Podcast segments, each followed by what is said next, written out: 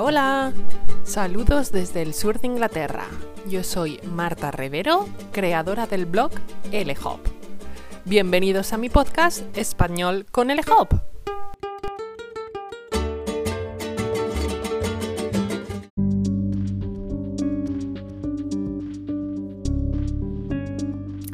Hola y bienvenido al episodio número 6 de Español con LHOP. Hoy vamos a viajar un poco virtualmente. ¿Adivinas a dónde? Pues nos vamos a ir hasta Salamanca para conocer un poco más sobre una de las ciudades universitarias por excelencia. Este episodio te puede interesar si estás pensando hacer una visita a la ciudad o si tienes planeado hacer un curso de español en este lugar habrás notado que me gusta especialmente este lugar y si escuchaste el primer episodio de Español con el EJOP, sabrás que es porque es la ciudad donde nací y donde viví por unos 20 años, así que si no lo has escuchado puedes buscarlo. Salamanca pertenece a la comunidad autónoma de Castilla y León, pero no es la única Salamanca en el mundo. Hay otras ciudades con el mismo nombre en México y en los Estados Unidos de América. En el estado de Nueva York, por ejemplo. ¿Lo sabías? Yo no conozco personalmente ninguna de estas dos ciudades, pero me resultaría muy curioso visitarlas algún día. En nuestro episodio de hoy voy a contarte lo que no te puedes perder si visitas la ciudad y también algunas leyendas salmantinas, así que quédate hasta el final para conocerlas.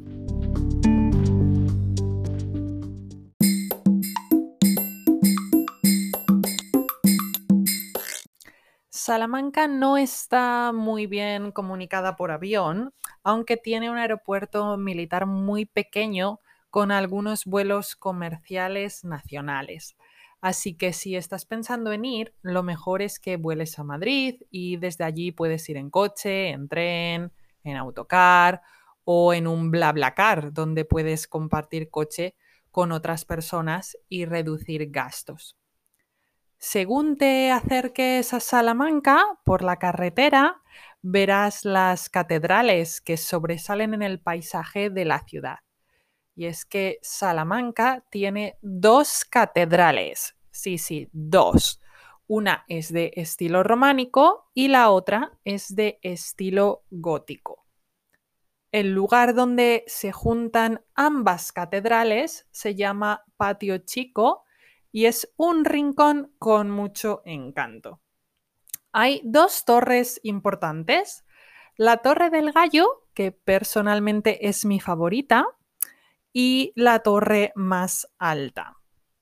Puedes visitar la exposición Hieronymus, que te permite subir a las torres, donde además de ver unas vistas preciosas, tendrás una buena perspectiva del interior de la nave central de la catedral. La torre más alta está un poco inclinada, aunque si no la observas bien es posible que no lo notes. La torre se inclinó cuando en el año 1755 en la ciudad de Salamanca se pudo notar un poco el fuerte terremoto de Lisboa. Así que imagínate si era fuerte que a muchos kilómetros de Lisboa, todavía en Salamanca notaron las consecuencias. Para agradecer que no hubo daños importantes, hay un hombre que se llama el Mariquelo que sube a lo alto de la torre una vez al año con una flauta y con un pequeño tambor. Es bastante espectacular de ver, aunque a mí me hace sentir un poco de vértigo porque me dan miedo las alturas. Desde luego, yo no subiría a una torre de tantos metros sin protección. Me caería seguro porque soy súper torpe.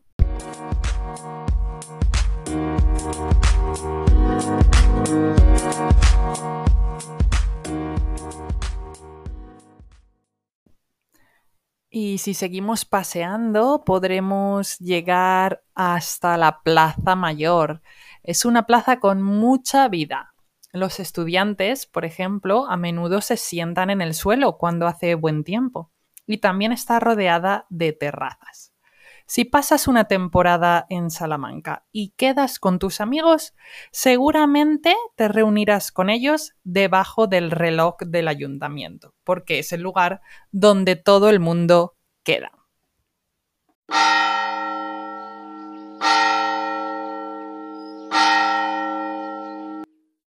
¿Sigues conmigo? ¿No te has perdido?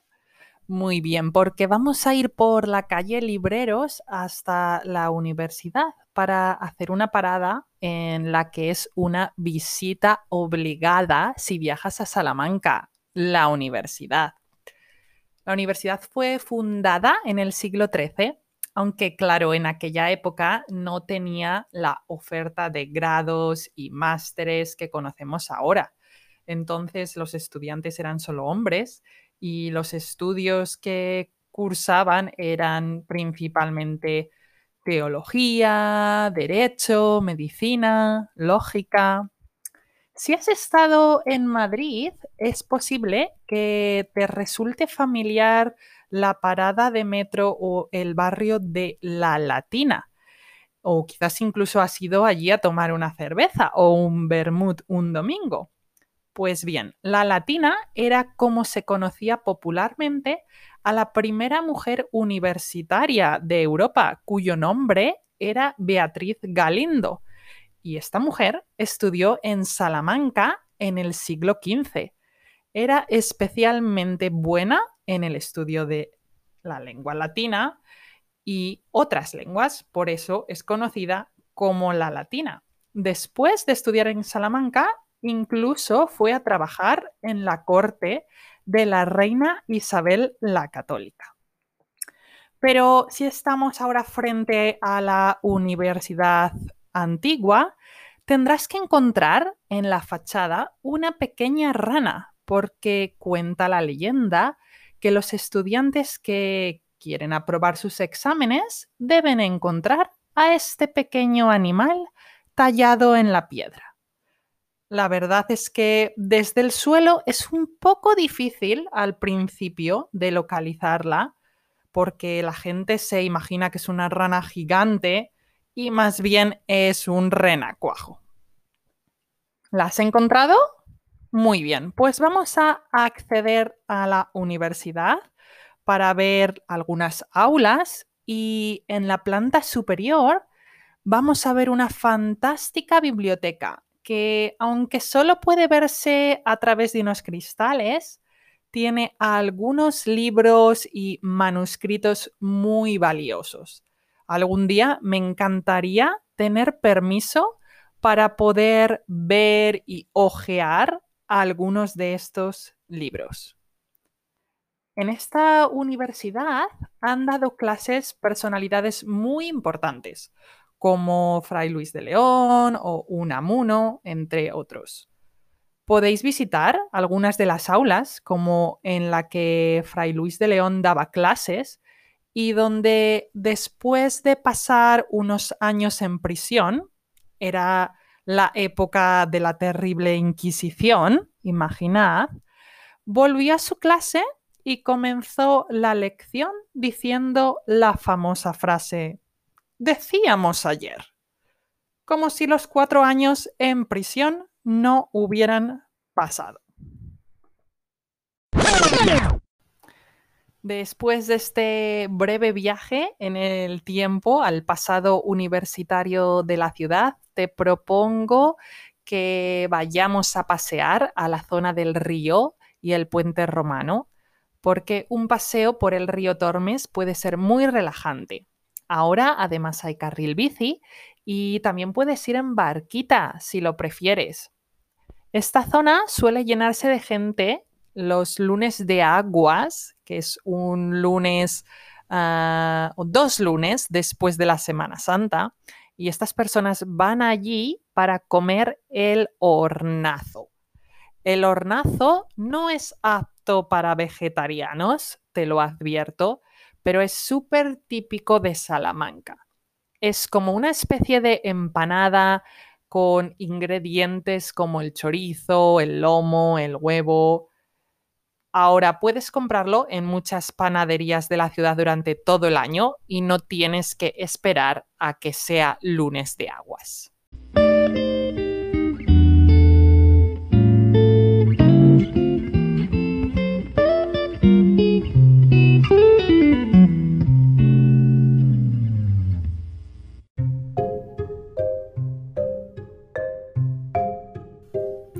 ¿Tienes hambre después de escuchar hablar del hornazo? Te confieso que yo un poco sí. Pero quiero acabar el episodio contándote una leyenda sobre la cueva de Salamanca.